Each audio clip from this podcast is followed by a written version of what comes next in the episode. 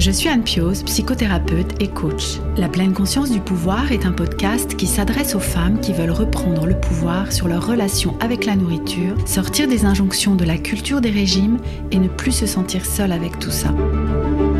Dans ce podcast, je partage des outils, des réflexions. Je vous parle aussi de pleine conscience et d'introduire dans votre quotidien plus d'observation de votre propre fonctionnement. Je vous propose également des témoignages de femmes qui vivent ou ont vécu un trouble du comportement alimentaire ou une relation compliquée avec leur alimentation. Leurs témoignages vous permettront, je l'espère, de réaliser que nous sommes nombreuses à nous retrouver prises au piège de cette relation toxique. Je vous laisse avec l'épisode du jour.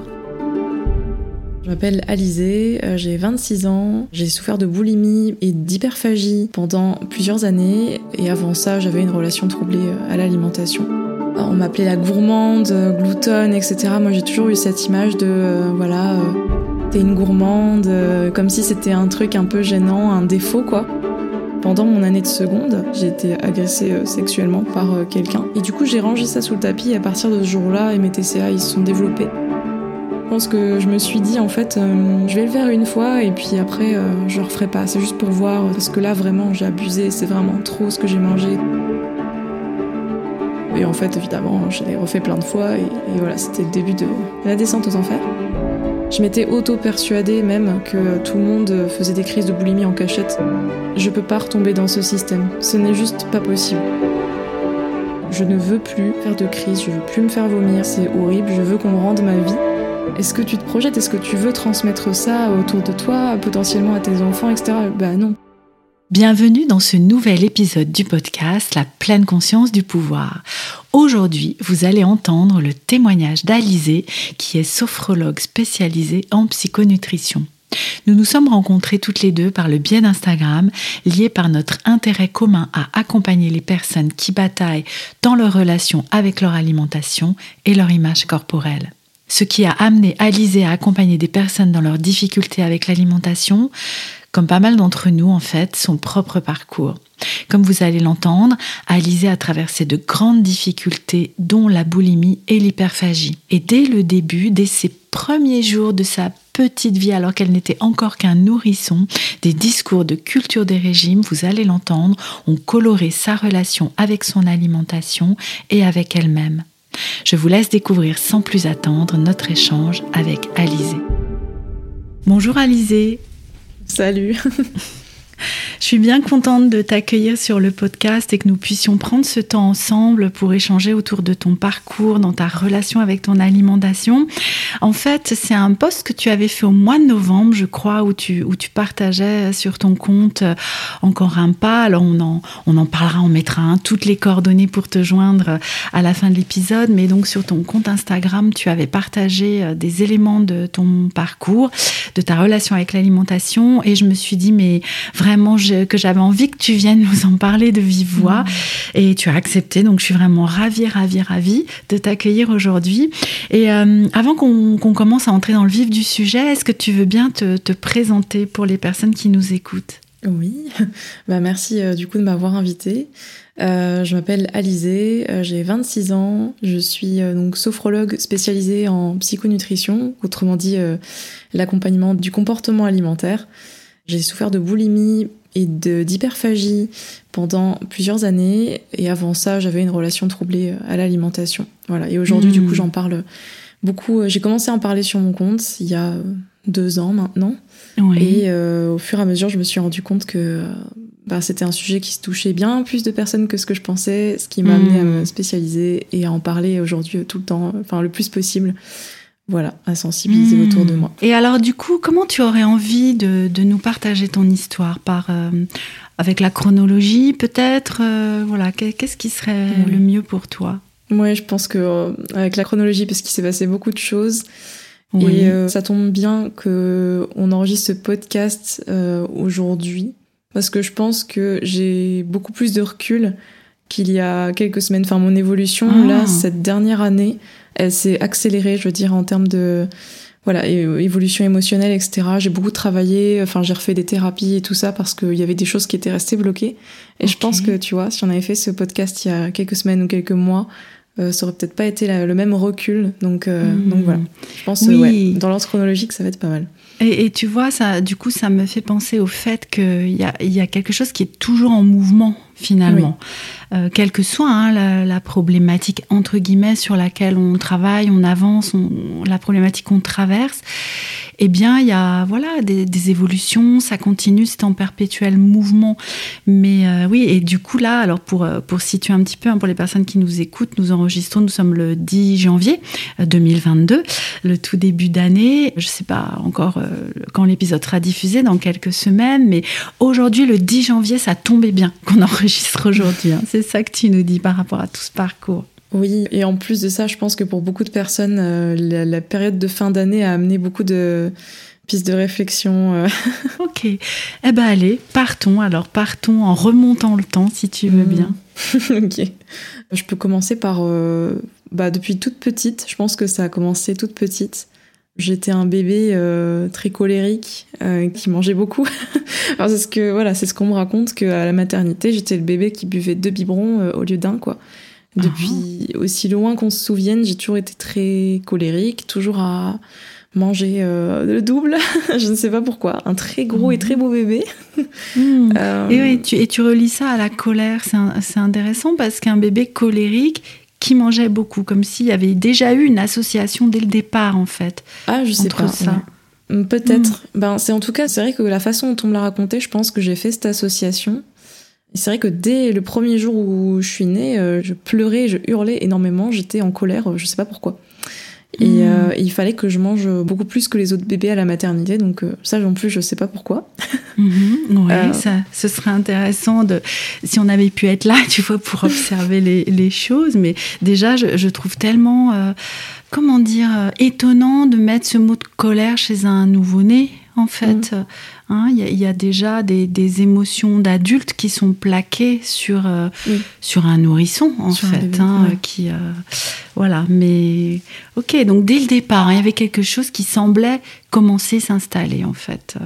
Ouais, je, je sais pas, c'est la façon dont on me l'a raconté. Et après, étant petite, on m'a toujours associé à la petite un peu. Euh, on m'appelait la gourmande, gloutonne, etc. Moi, j'ai toujours eu cette mmh. image de, euh, voilà, euh, t'es une gourmande, euh, comme si c'était un truc un peu gênant, un défaut, quoi. Mmh. Oui, c'est ça. voilà, et puis quelques remarques des médecins à l'âge de 7-8 ans, parce que j'étais un peu au-dessus de la courbe mmh. au niveau du poids.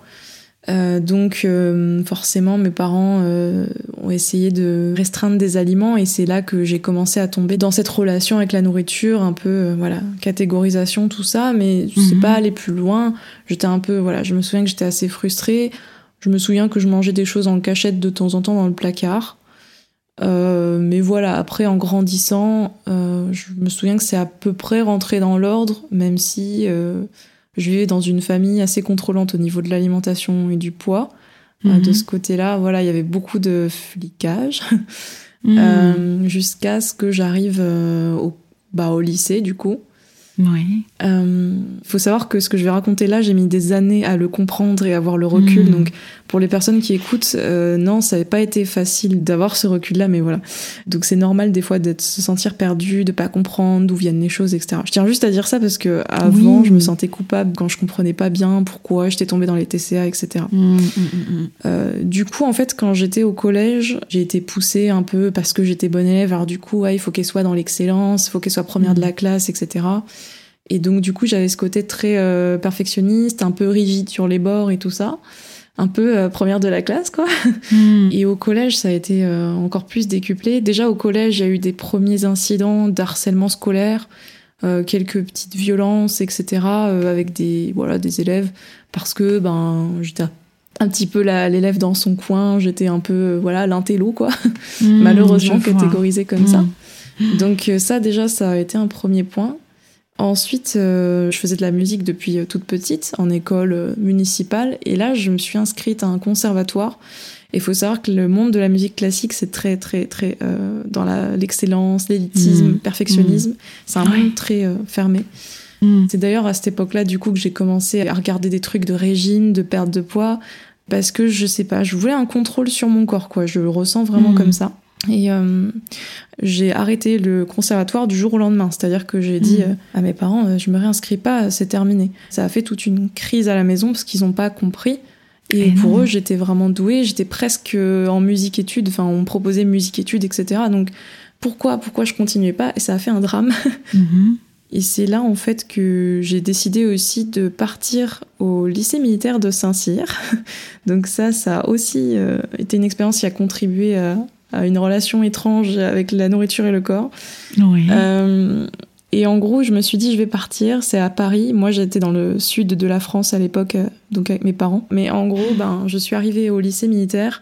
Déjà, euh, environnement très spécial, parce que t'es pas militaire, donc t'es une élève de lycée civil, mais t'es en uniforme quand même. Mhm. Mais C'est pas l'uniforme vert de l'armée de terre, là, mais c'est Oui. c'est un uniforme. Et euh, Ouais. t'as des chefs militaires qui t'encadrent.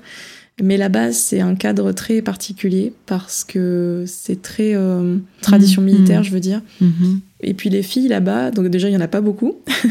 Et en plus de ça, il y a une tradition qui fait que euh, donc les garçons qui rejoignent un peu euh, les familles tradies, c'est un peu comme des confréries aux États-Unis, tu vois. Ouais. C'est un peu la même chose mais en version lycée militaire. Donc les garçons qui sont vraiment du côté euh, tradi machin, ils vont t'appeler les grosses. Ils vont appeler les filles les grosses de base. Ah, ah. Voilà, toutes les filles, c'est euh, les grosses. Les grosses. C'est euh, quelque chose de très. euh, c'est un surnom euh, péjoratif, quoi. C'est pas du tout affectueux ou quoi. C'est euh, Non, ok. Voilà. Ok. c'est comme ça. Mhm. Et je suis arrivée là-dedans et je me suis dit, mais le premier soir, je me suis à pleurer dans mon lit. Mais qu'est-ce que je fais là? Mais pourquoi j'ai fait ça? Ah, Il y avait beaucoup de bizutage au début et tout ça. Et puis finalement, on tisse des liens très forts. Et maintenant, avec le recul, je me dis, ça a été quand même trois années euh, extraordinaires. Ça a été une expérience de dingue. Euh, Il y a eu de- du bon et du moins bon. Mais voilà, en termes de rapport à l'alimentation et au corps, euh, ben là-bas, c'était euh, donc on se faisait appeler les grosses, on était considérés comme des moins que rien, et c'était la compétition euh, non seulement scolairement, mais aussi sportivement. Enfin, il y avait pas mal de compétitions, de challenges. Le sport Mhm. là-bas, c'était hyper hyper important. Bref. Mhm. Et je reprends vraiment chronologiquement, et du Mhm. coup, ce qui s'est passé pendant mon année de seconde. Oui. Pour résumer, j'ai été agressée sexuellement par quelqu'un. Et à partir de ce jour-là, j'ai eu une sorte. Ben, j'ai compris après que c'était une amnésie traumatique, c'est-à-dire que Mm. j'ai oublié, euh, j'ai mis euh, sous le tapis ce qui s'était Ouais. passé. Parce que c'est Ouais. pas vraiment oublié. L'amnésie traumatique, c'est vraiment euh, comme si c'était un mauvais rêve. On, Mm. on a l'impression, on sait que ça s'est un peu passé, mais c'est comme si c'était non, non, ça n'a pas existé, c'est un mauvais rêve Mhm. peut-être de Mm. la déréalisation, je sais pas trop. En tout cas, je... non, non, ça n'a pas existé. C'est voilà. Et du coup, j'ai rangé ça sous le tapis. Et à partir de ce jour-là, et mes TCA, ils se sont développés. À l'époque, je me suis dit, mais c'est bizarre. Du jour au lendemain, là, j'avais des énormes compulsions. C'était en fait des crises d'hyperphagie Oui. que j'ai commencé à faire. Et alors que j'avais jamais eu ce comportement avant. Mhm. Euh, pourtant, j'étais au lycée depuis plusieurs mois et voilà, j'avais pas de problème. Et euh, là, je suis revenue au lycée après les vacances, j'ai commencé les crises et je savais pas d'où ça sortait, quoi. Mais en fait, c'était, oui. je pense que c'était l'expression euh, de ce qui s'était passé. Mhm. Euh, voilà. Et du coup, euh, ça a été compliqué. C'était des crises euh, tellement euh, violentes de remplissage pas possible. Je pouvais manger vraiment des kilos et des kilos de des pots de Nutella entiers, des paquets de biscuits entiers avec oh, mais Mhm. un nombre incalculable de choses. Et le pire, c'est qu'après, j'allais manger à la cantine avec mes amis une Mhm. demi-heure plus tard, Mhm. comme si de rien n'était. Et je sais pas comment je faisais honnêtement euh, pour que tout ça tienne. Eh en moi, oui. quoi. Et oui, aujourd'hui, avec le recul, tu te dis, mais comment est-ce que mon corps pouvait encaisser toute cette nourriture d'un coup? C'est un peu Mm. ça, ouais. Je suis un peu choquée de voilà de comment Mm. je faisais. Et du coup, le lycée s'est déroulé. euh, bon, ben voilà, c'était une expérience, comme je le disais, euh, assez euh, intense, assez particulière. Pas mal de misogynie ambiante euh, qui a Mm. teinté le truc. euh, bon, c'était un peu dommage, quoi. Sinon, bah, ça s'est terminé tranquillement. J'ai commencé mes études. Et je Mhm. me suis rendu compte en fait que euh, après ça, j'ai eu donc des copains, des relations, quoi, des partenaires. Et ça a été difficile en fait parce que par rapport à ce que j'avais vécu, j'étais un peu à chaque fois que j'avais des voilà des, des partenaires etc. J'étais pas dans mon corps, j'étais un peu ailleurs. Mhm. Et au bout d'un moment, ça se terminait toujours de la même façon. D'ailleurs, euh, la relation en elle-même, c'était, euh, j'étais finalement comme anesthésiée, je ressentais rien. Enfin, je sais pas, je me disais non, c'est, je sabotais le truc toute seule en fait. Et puis, Ouais. et puis voilà. Et c'était un schéma qui s'est répété comme ça. Je, je ne supportais pas d'être célibataire, mais quand j'avais des relations, il fallait qu'elles se terminent quand même. Donc c'est un peu étrange. Les études sont arrivées et j'ai fait des études qui me plaisaient pas tellement. Parce qu'avant, j'étais ingénieur, donc j'ai fait des études d'ingénieur. Et là, je suis tombée dans la boulimie. Euh, boulimie, euh, je sais plus comment ça s'est passé la, première fois. C'est un peu, je pense, euh, ça arrive à beaucoup de personnes qui tombent dedans. Je pense que je me suis dit en fait, ouais, je, je, le fais une fois, donc le fait de me mm. faire vomir parce que moi c'était ça. Je vais le faire une fois et puis après je le referai pas. C'est juste pour voir, c'est juste pour parce que là mm. vraiment j'ai abusé, c'est vraiment trop ce que j'ai mangé et tout. Mm-hmm. Et en fait évidemment je l'ai refait plein de fois et, mm. voilà c'était le début de oui, parce que pendant ces, ces, premières années autour de l'hyperphagie, est-ce qu'il y avait quand même à l'intérieur de toi des pensées de restrictions qui te disaient oh là là non, il faudrait que je fasse attention. Enfin, comment ça se passait mm. au niveau des pensées à cette période-là?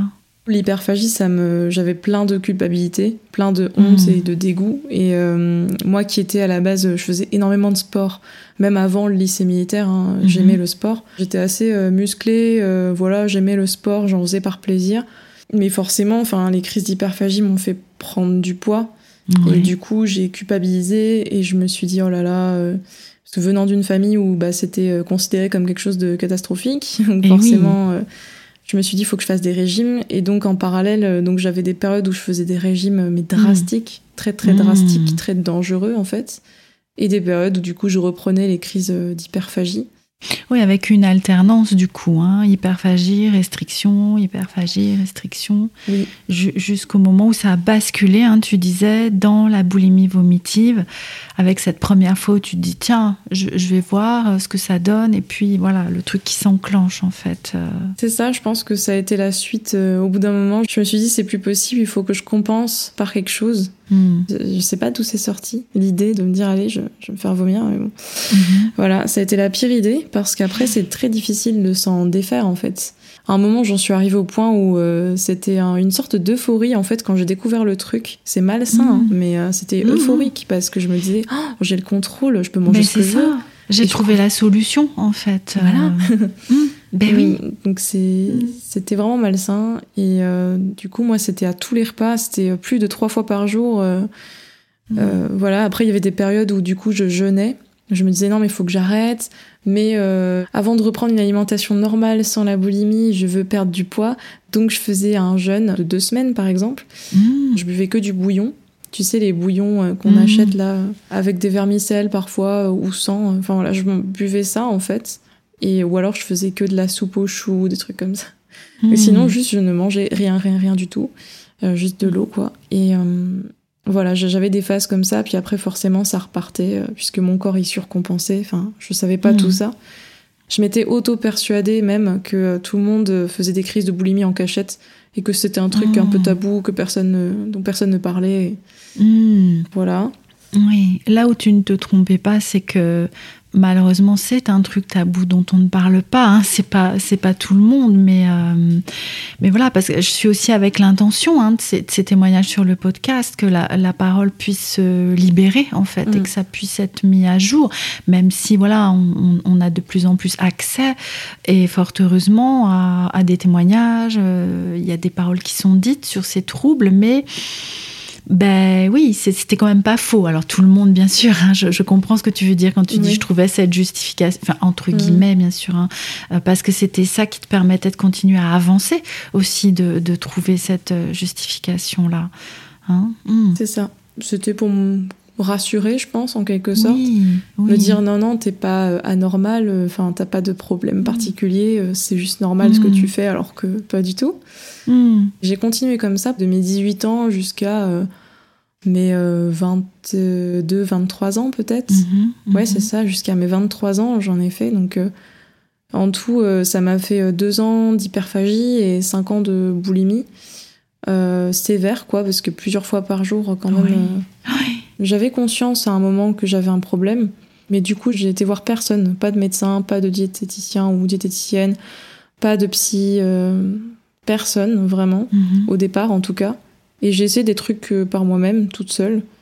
En fait, ce qui est assez intéressant aussi, euh, c'est que j'ai pas vraiment beaucoup de souvenirs de justement cette période à partir de ben du lycée euh, Mhm. du moment où euh, voilà j'ai vécu euh, cette agression et tout ça jusqu'à la fin de mes études en fait j'ai mes souvenirs ils sont assez flous et je me rends compte quand je parle avec des personnes qui étaient avec moi et qui me disent mais si tu te souviens euh, Mhm. on avait fait ça t'avais dit ça et elles elles ont été marquées Mhm. et moi en fait j'ai très peu de souvenirs vraiment c'est Ouais. flippant c'est comme si c'était pas moi en fait qui avait vécu cette, péri- cette période c'est comme Ah. si c'était quelqu'un d'autre et au point dis-toi qu'à un moment j'ai fait une sorte de crise d'identité où vraiment je voulais même plus euh, au début donc à la fin du lycée début des études je me souviens qu'il y a une période où j'ai changé mon prénom sur euh, sur Facebook on s'en fiche tu vois c'est juste Facebook mais je voulais plus Mhm. m'appeler Alizée Mhm. je m'étais appelée Anna qui est mon deuxième prénom Mhm. et je voulais plus euh, être associée à Alizée en fait. Pour moi, Alizée c'était la personne qui était avant. Je voulais plus être ça quoi. Je voulais être une autre personne, je sais pas.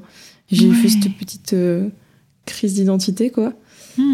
Et du Comme, coup, comme un euh, besoin de tourner une page, hein, moi j'entends comme si, euh, euh, comme si Alizée, alors peut-être ça va être pas du tout ça, et peut-être que c'est- trop fort de dire ça comme ça, mais comme si Alizée elle était morte en fait, mm, ou que tu voulais la mettre euh, derrière, enfin.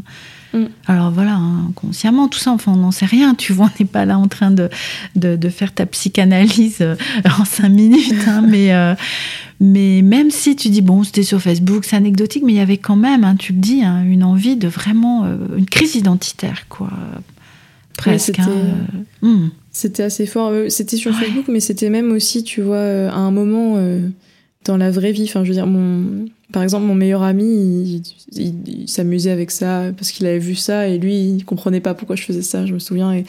À un moment, il m'appelait Anna pour rigoler, et puis moi, je répondais. Enfin, et je sais pas, ça Mm. me faisait presque plaisir, quoi, qu'on respecte un peu ça. Mais, après, bon, j'ai arrêté ma petite. euh, voilà, je me suis.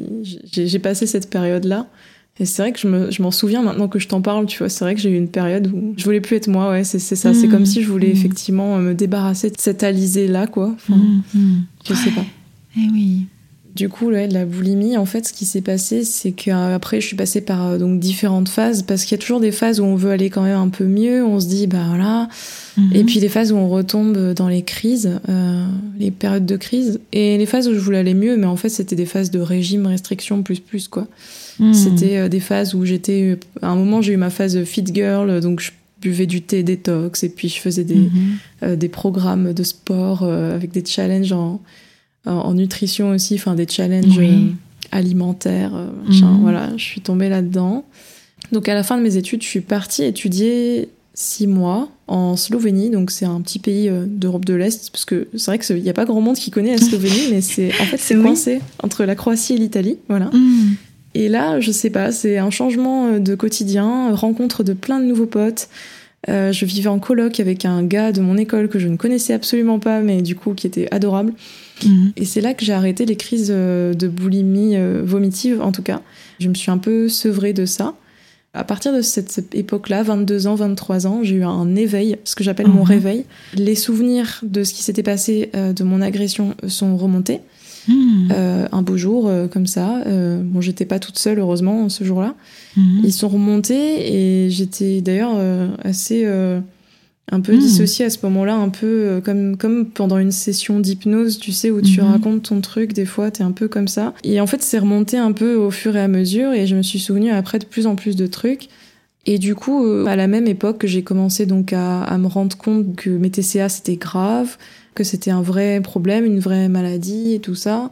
Mhm. Ça m'a fait peur en fait. J'ai commencé à Mm. avoir très peur. Du coup, j'ai arrêté les crises, mais je continuais quand même à beaucoup, manger.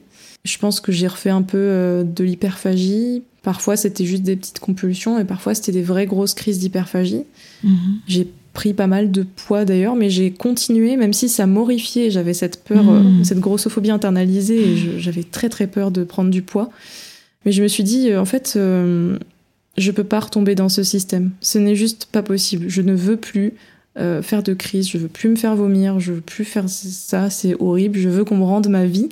Et ce qui m'a décidé, c'est, euh, bah, j'ai rencontré quelqu'un à ce moment-là, euh, qui est toujours mon, mon partenaire actuel. Et en fait, c'est, ça m'a inspiré. Je me suis juste dit, si tu veux que ça marche, parce que là, tu le veux vraiment, est-ce que tu te projettes sincèrement dans quelques années dans cette relation ou dans une famille avec ce type de comportement alimentaire? Est-ce que tu est-ce que tu te projettes? Est-ce que tu veux transmettre ça autour de toi, potentiellement à tes enfants, etc. Bah non, non, hmm. évidemment. Et ça a été la question qui m'a bouleversée, qui a tout changé. Et je sais pas, ça a été mon déclic un peu. Et mhm. tout ça s'est passé un peu en même temps, je t'avoue, donc je te raconte ça. Voilà, un peu comme ça, mais c'est vrai, c'est comme ça que ça s'est passé. Je pense que, voilà, ça, j'en ai parlé pas mal sur, euh, sur mes réseaux parce que, après, à la suite de ce voyage, du coup, de six mois, euh, je suis rentrée. Après, je suis repassée quand même par des phases où je me restreignais encore, je comptais mes calories, euh, je limitais mes sorties au restaurant, euh, j'avais que mhm. une ou deux sorties par semaine. J'étais encore dans une phase de restriction, j'étais encore un peu en lutte contre moi-même. Mais j'avais compris déjà que je voulais plus de l'ancien système. J'étais en, train de transitionner, mais c'était pas encore ça. J'étais encore dans la restriction cognitive. Ouais, il y a eu une forte voix à l'intérieur de toi, je sais pas comment le dire autrement, qui a dit stop en fait. Il y a une part de toi qui a dit non, stop, c'est plus possible que ça fonctionne comme ça, quoi.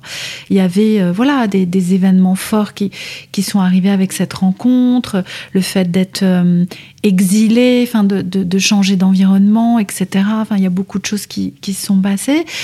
Mais il y a eu ce moment, hein, comme un moment clé, il y a eu un truc en toi qui a dit stop. Et du coup, est-ce que ça veut dire que cette boulimie vomitive, tu as mis un stop à ce moment-là, où il y a eu des rechutes, où ça a été vraiment non, maintenant je stop, quoi? C'est vrai que c'est intéressant parce que, alors déjà, en fait, il y a plein de personnes qui, au contraire, quand c'est la levée de leur amnésie traumatique, elles tombent dans les TCA. Et moi, ça a été l'inverse. Ça a été ma ah, mmh. levée de rideau, genre, ah, mais j'y vois beaucoup plus clair maintenant. Et, et je veux plus de ce mécanisme-là. Ça y est, je commence à me comprendre, à comprendre ce qui m'est mmh. arrivé, tout ça. Je dirais que ça a bien, euh, au début, euh, arrêté complètement les crises. J'en ai refait quand même quelques-unes, mais c'était très occasionnel. Ça m'arrivait une fois ou deux euh, pendant le voyage au tout tout tout début et puis après j'ai arrêté du coup et ensuite ça m'est peut-être arrivé de temps en temps mais à chaque fois c'était complètement différent d'avant. Hmm. Au début, je les prenais comme euh, vraiment euh, des défaites, quoi. Je me, je me disais, bah ça y est, hmm. c'est fini, t'es retombé dans le truc. C'est reparti. Hmm.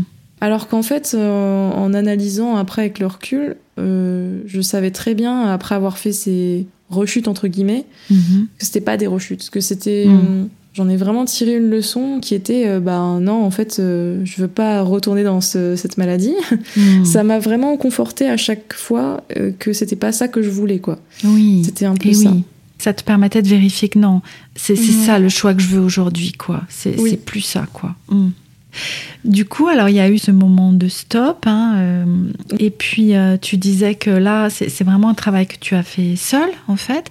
Est-ce que tu as fait appel après à des accompagnements, des professionnels pour, euh, pour t'aider dans ce cheminement? Oui, justement, donc après cette période où je, je, comptais encore les calories et j'étais encore très stressée par les restaurants et tout, donc je suis tombée vraiment dans la restriction cognitive. après cette période-là, je me suis décidée à changer vraiment durablement ma relation à la nourriture je me suis dit bon bah là je vais pas rester dans cette demi guérison quoi. Mhm. j'en ai marre. Et euh, à l'époque en fait je suivais beaucoup euh, une sophrologue qui s'appelle France Tronel qui est assez connue maintenant euh, sur les réseaux. À l'époque elle parlait beaucoup de rapport au corps et à l'alimentation. Elle avait vécu mhm. aussi les TCA et tout ça. Maintenant elle est plus dans bah, elle a eu des enfants et maintenant elle parle de parentalité mais avant elle parlait plutôt de, de, de TCA et du coup elle avait lancé un accompagnement spécialisé dans la relation à la nourriture, un truc sur un mois avec plein d'exercices de, sophrologie et des exercices écrits, etc. Et mhm. euh, c'est fou parce que c'est dommage que ce soit pas plus connu ce qu'elle a fait parce que quand je relis ces contenus que j'ai gardés euh, précieusement, euh, j'ai l'impression que c'était un peu une pionnière de tout ce qui est écoute, des sensations, tout ça. Enfin, moi, j'avais jamais entendu parler de ça avant. Et tu vois, ça, c'était il y a 3 ou 4 ans, un truc comme ça. Mhm, mhm. Et à l'époque, elle mettait pas non plus le mot alimentation intuitive ou quoi dessus. Et pourtant, mhm. je trouve que ça ressemble quand même certains outils qu'elle a donnés, euh, certains exercices. Puis le côté un peu pleine conscience aussi, voilà, ça ressemblait aux outils quand même. Euh. c'était proche en tout cas. Ouais, c'était proche. Et du coup, ça, ça a été un premier euh, accompagnement. Et ensuite, euh, je lui ai demandé si en parallèle, ce serait bien que je fasse de l'hypnose, parce que j'avais trouvé un hypnothérapeute à Paris euh, spécialisé dans les troubles alimentaires. Mhm. Mais je, lui ai demandé, est-ce que tu penses que c'est bien? Et elle m'a dit, bah oui, oui, vas-y, euh, c'est encore mieux en fait. Enfin, si tu, voilà, si, mhm. tu peux le faire en même temps, quoi, il n'y a pas de souci. Mhm. Et j'ai fait ces séances-là et ça m'a beaucoup aidé aussi. Oui. Moi, c'est tout ce que j'ai fait, c'était vraiment la sophro et l'hypnose. Mhm. C'est pour ça que j'ai mis du temps aussi à parler de mon parcours parce que je me sentais pas légitime et j'en avais déjà parlé Ah. avec euh, je sais plus qui. Enfin, j'en ai déjà discuté avec plusieurs personnes. Euh, que quand t'as pas eu le parcours de soins un peu genre hôpital, psy ou euh, Mhm. ben t'as l'impression de pas vraiment avoir été malade. Enfin moi en tout cas c'était mon impression que ça m'a pas vraiment que c'était pas si grave que ça. Enfin j'ai beaucoup Ah. minimisé. Comme si la forme que prend le parcours de guérison vient parler de, de l'intensité du trouble, en fait. Euh, oui, un peu ouais. hein, et, et comme si, euh, du coup, ça justifiait pas ou quelque chose comme ça. euh. Ouais. Hmm. Qu'est-ce que tu en penses aujourd'hui? C'est vrai que ben, à l'époque, je me disais oui, euh, effectivement, euh, j'ai pas été en hôpital psy, j'ai pas fait ça, j'ai pas fait cette thérapie-là, donc en gros, euh, j'ai pas tant souffert que ça. Mais au final, euh, aujourd'hui, non, non, je sais que j'en ai beaucoup souffert. Euh, À la base, déjà, j'étais quelqu'un euh, de comment dire, un peu renfermé, qui parlait pas beaucoup de. Enfin, j'ai toujours eu du mal à parler des choses de la vie, quoi, de à m'ouvrir aux autres en termes d'émotions et tout ça. Ce qui fait que j'ai beaucoup minimisé ce qui m'était arrivé et j'en ai parlé à très peu de gens au départ, en tout cas. maintenant, il y a, Mhm. c'est bon, maintenant il y a tout Internet, tout le monde qui sait. Mais à l'époque, euh, ouais, il y a quelques années, euh, il y avait personne qui le savait et ça a été libérateur d'en parler. Euh, je me perds dans mes mots en fait, mais il y a Mhm. plein de choses qui se bousculent dans ma tête et dont je veux parler et du coup des fois ça se perd. Donc euh, C'était voilà. par rapport à comme un sentiment d'illégitimité, tu vois, dans, Ah oui.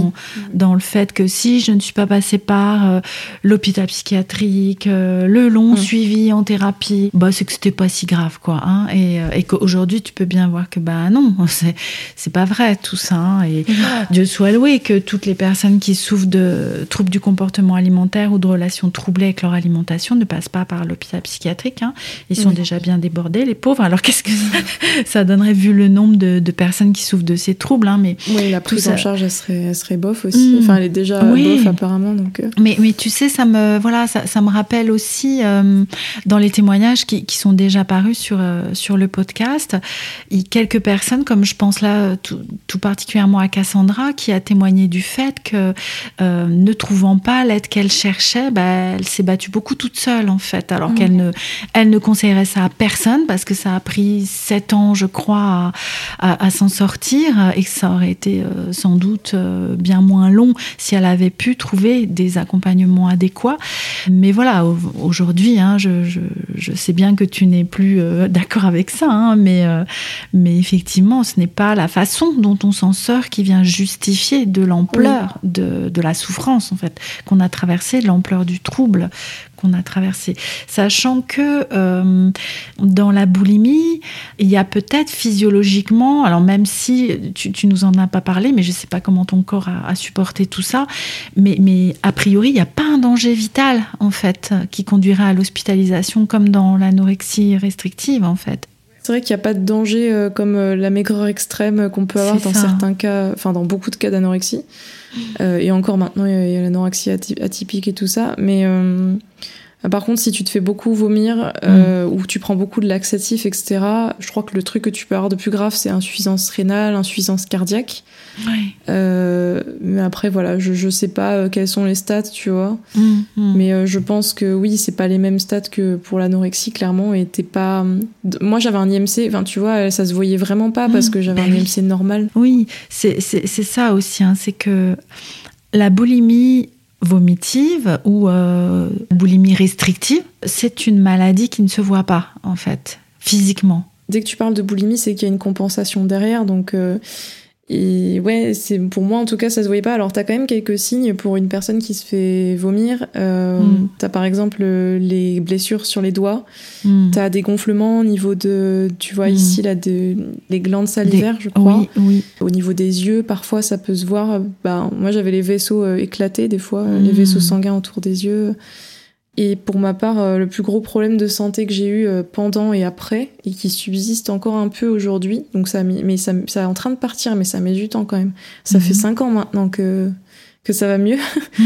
Euh, c'est les problèmes digestifs. Voilà, mais ça, bon, toutes les personnes qui ont eu des TCA sont peut-être confrontées à ça. Je sais pas quels sont aussi les stats, mais Hmm. les problèmes digestifs que j'ai eu, mais des, des crises de douleur à se tordre, à se plier en deux, quoi. Oui. Euh, quand j'arrêtais les crises, c'était catastrophique. Et du jour au lendemain, des gros spasmes de douleur et tout. euh. Et encore aujourd'hui, des fois, j'ai des petites crises de douleur, mais genre, euh, ça, c'est- ça fait que depuis quelques mois que vraiment ça s'est estompé avec un gros travail avec une psy pour le côté, et parce qu'il y avait un gros côté émotionnel et Mhm. stress. Euh, et un travail en soins énergétiques aussi. euh, massage euh, de la médecine traditionnelle chinoise, Mhm. Enfin, tu vois, euh, plein de Mm. trucs en parallèle, plus bah, plusieurs naturopathes avec des approches différentes Mhm. pour réussir à, voilà, en conciliant tout ça, à faire que j'ai une meilleure santé. Euh, donc ça va mieux. Hmm. Et C'est les seules séquelles, euh, je pense, euh, grosses séquelles que j'ai gardées physiques, quoi. Hmm, hmm, C'est que forcément mon microbiote il a pété un, un plomb. Eh oui, Voilà. eh oui, il y a des traces, ouais. Où est-ce que tu dirais que, que tu en es aujourd'hui, Alizé, dans ta relation avec l'alimentation? Aujourd'hui, euh, c'est marrant parce que je pense que comme on disait au tout début, euh, on est des êtres en constante évolution. Les choses elles changent tout le temps. Mais en gros, euh, j'ai fait mon petit chemin depuis plusieurs années. Et aujourd'hui, au niveau alimentation, euh, je suis vraiment euh, sereine.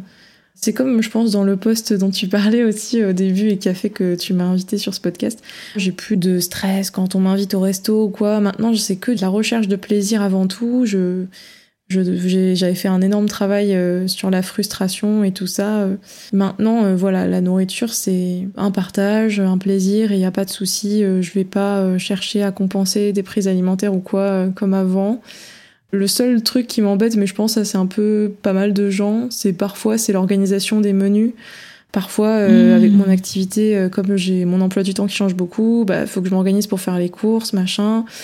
Parce que moi j'aime bien quand même cuisiner des bonnes choses et ça Mhm. m'embête des fois de manger des petits trucs rapides. euh, Hmm. Voilà, j'aime bien prendre mon temps Mhm. et cuisiner. Et euh, des fois je suis en panne d'inspiration. Enfin c'est parfois j'ai plus de mal à trouver l'inspi.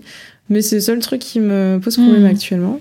Mhm. Après, au niveau rapport au corps, bah, euh, j'ai pas mal évolué aussi. Maintenant, mon intention, en fait, par rapport à mon corps, c'est de le remettre en mouvement. Parce Mhm. que du coup, je me suis dégoûtée du sport, Mhm. euh, entre-temps, quand même. Et alors que j'étais une personne très, très, très, très, très, très sportive, Hmm. euh, j'adorais ça euh, par plaisir et, ouais, plaisir de bouger, plaisir de me dépenser et, euh, et ça canalisait bien mes émotions aussi. Et, et du coup, ça me manque. Mais euh, bah, j'ai pendant très longtemps associé le sport à quelque chose de punitif. Donc j'ai du Mm. mal à m'y remettre, vraiment, à m'amuser en fait. Oui. Donc j'essaie de oui. trouver quelque chose pour m'amuser. Parce que ben là, mon rapport au corps, c'est que j'ai du mal à, voilà, à monter des escaliers, tout ça, à me remettre en mouvement. J'ai du mal à être dynamique, à avoir du tonus. J'ai Mhm. perdu des muscles et tout ça. Et en plus, j'ai pris euh, un peu de poids. Donc du coup, en fait, je, je- je me sens faible. Et j'ai du mal à bouger, quoi. Je me sens un peu larve parfois, un peu. euh, je sais pas si c'est l'hiver qui fait ça en ce Limi- moment. mais- ouais, limité, j'a- j'avais envie de dire, comme si tu sentais qu'il y avait des limitations là qui s'étaient installées, alors qu'avant il y avait quelque chose de beaucoup plus dans le mouvement, dans, dans la fluidité en fait. Oui, Euh, c'est ça. Et puis c'était un Mm. plaisir et je réfléchissais pas. Et maintenant, oui. bon, bah, il faudrait que je réinstalle des routines de sport qui me font du bien, qui me font plaisir et des sports éventuellement Mm. où je peux voir des gens. Mais avec le Covid, euh, bah, c'est compliqué. hmm, ça complique. ouais. Parce que j'ai peur que de m'inscrire à quelque chose et qu'une salle ferme après euh, Mm. à cause des restrictions. Donc voilà, j'essaie de trouver un équilibre. Et puis aussi par rapport aux douleurs, euh, parce que bah, mon ventre, il Mhm. me fait encore pas mal euh, souffrir des fois. Et tu vois, il y a des mouvements de yoga ou quoi, des trucs où il faut se plier, machin. Et, Hmm, et ça, euh, ça me fait un peu peur. hmm. Euh, mais voilà, j'espère euh, m'y remettre doucement. Voilà, en tout cas, c'est là où j'en suis aujourd'hui. Donc Oui. euh, plutôt, voilà, plutôt sereine. Je Oui. cherche toujours mon équilibre. Et voilà, il y, a des- y a toujours des jours où. euh, c'est ça en fait qui est intéressant aussi, c'est que j'ai pas mal d'abonnés qui m'ont écrit en me disant Ah, tu as l'air si sereine et positive au quotidien et tout. Euh, oui, enfin d'accord, je suis sereine dans mon alimentation. Après, je suis une personne humaine. Et j'ai des problèmes comme tout le monde. hein. Des fois, j'ai pas envie de me lever le matin. Des fois, j'ai des problèmes euh, voilà, dans ma famille. J'ai des problèmes financiers. J'ai des soucis de santé. Et ce que les gens voient pas aussi, c'est que bah, il y a des jours où l'image corporelle, euh, elle est pas au top, quoi. Hmm. Et c'est normal, en fait. Il y a des jours Mm. où bon voilà, il y a des jours où on se sent bof, il y a des jours où je me sens mieux. Hmm. oui, c'est ça. Et, au niveau des, pensées, alors, autour de la restriction cognitive? Ah bah, elles sont plus du tout, euh, plus du tout là. Alors, j'ai hmm. remarqué qu'il y a des périodes où quand je vais vraiment pas bien, hmm. pour X raisons, euh, les périodes où je suis un peu dans une mauvaise passe, on va dire, euh, il y a des pensées qui peuvent revenir comme par hasard, les périodes où je vais pas bien, oh là là, euh, mon corps, je le trouve moins mm. bien. Et puis, euh, ouais, là, je devrais faire plus attention et me restreindre, etc. Mm, bah, mm, après, j'en ai conscience maintenant. Je me dis, non, mais Alizé, euh, tu sais très bien que là, tu es en train de penser ça parce que à chaque fois, quand tu vas pas bien, tes vieux schémas, ils reviennent parce que c'est une ancienne stratégie de réconfort, de compensation, du stress et des émotions. Voilà, j'arrive à, à, me dire, j'ai la pensée que, mais ce n'est pas, c'est juste une pensée. Mais non, sinon, en règle générale, dans le quotidien, euh, j'ai pas du tout euh, de pensée euh, de catégorisation d'aliments ou des choses mm. comme ça, mm. ou de d'anticipation un peu malsaine voilà, on m'a invité à une raclette l'autre jour et je me suis pas dit oh là là, je mange pas pendant deux mmh. jours. Mmh. Alors qu'avant, ouais, je me serais dit je fais une grosse diète pendant deux jours euh, pour compenser mmh. ça. Euh, là, tout à l'heure, euh, voilà, je suis allée faire mes courses ce matin, enfin il y a quelques heures, et, et voilà, j'ai acheté du chocolat, j'ai acheté plein d'aliments qu'avant je m'interdisais, du fromage. Voilà, et tout va bien. Donc ça, c'est c'est vrai que c'est une tranquillité d'esprit c'est beaucoup moins de charge mentale. Mm. Et ce que j'ai remarqué, c'est que depuis des, les années où j'ai donc commencé à travailler sur mon rapport à l'alimentation, j'ai beaucoup plus de temps pour des projets que j'avais mis en pause. Et euh, J'avais mis ma vie en pause, quoi. Mm. J'ai mes passions qui reviennent progressivement, qui reprennent un peu place dans mon. Enfin, j'ai mon identité qui revient aussi. Mm. Et je me redécouvre, euh, moi, adulte, parce que finalement, j'ai passé mon adolescence et le début de ma vie d'adulte dans ces troubles-là. Et ça a pris vraiment toute la place. Donc, il y a eu une période où je me suis redécouverte. C'est un peu cliché, mais. Non, c'est Alizée est de retour en fait. Elle est revenue. c'est ça. et oui, et oui.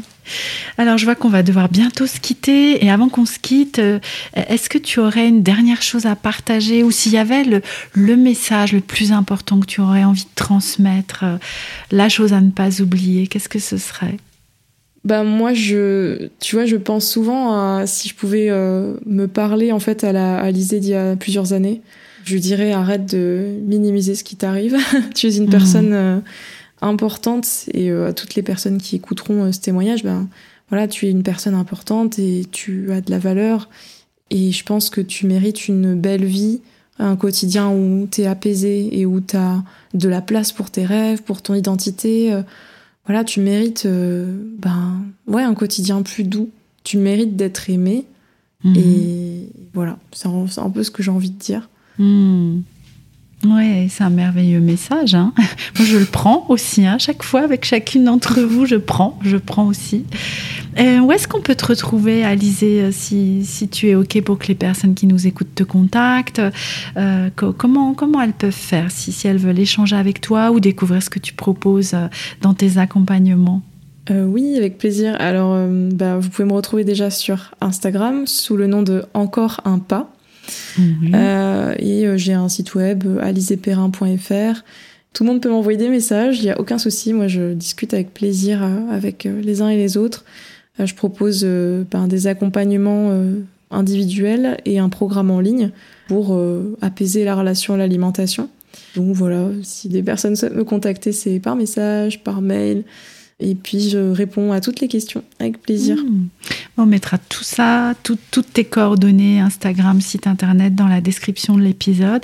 Je te remercie beaucoup Alizé d'être venue partager tout ce parcours avec nous. Je suis sûre qu'il y aura beaucoup de personnes qui seront inspirées par ton témoignage et par le message que tu transmets. Et puis je te dis bah très bientôt. Je suis sûre que nos chemins se recroiseront ici, ailleurs, bien évidemment. Merci à toi de m'avoir invité euh, sur ce podcast. C'était un chouette moment. C'est vrai que c'est passé hyper vite en fait. Je me, je me suis pas rendu compte à quel point c'est. J'ai parlé, parlé. On a bien, bien papoté. Euh, oui, j'espère aussi que ça aidera des personnes parce que je pense que c'est ce qui m'a. Un des trucs qui m'a manqué dans mon parcours, c'est hmm. les témoignages et le fait de me sentir moins seule. Parce qu'on se sent extrêmement seul. On a l'impression qu'il y a qu'à nous que ça arrive alors qu'en fait, hmm. Euh, hmm. on n'est pas seul. Donc, euh, donc voilà, c'est important. Donc merci pour ce que tu fais et on se dit à très bientôt sur, sur les réseaux du coup. Nous arrivons à la fin de cet épisode. Merci de votre écoute. Si le parcours d'Alizé vous a inspiré, n'hésitez pas à la contacter via son compte Instagram Encore un pas. Je vous mets bien sûr le lien dans la description de cet épisode. De mon côté, je serai également très heureuse de lire vos retours en commentaire sur le blog. Vous y retrouverez d'ailleurs tous les épisodes retranscrits grâce au travail de titan de ou en me laissant un avis sur Apple Podcast. Et bonne nouvelle, vous pouvez également laisser une note à présent sur Spotify. Cela soutient beaucoup mon travail sur le podcast. Je vous laisse pour aujourd'hui et vous donne rendez-vous pour un prochain épisode de la pleine conscience du pouvoir.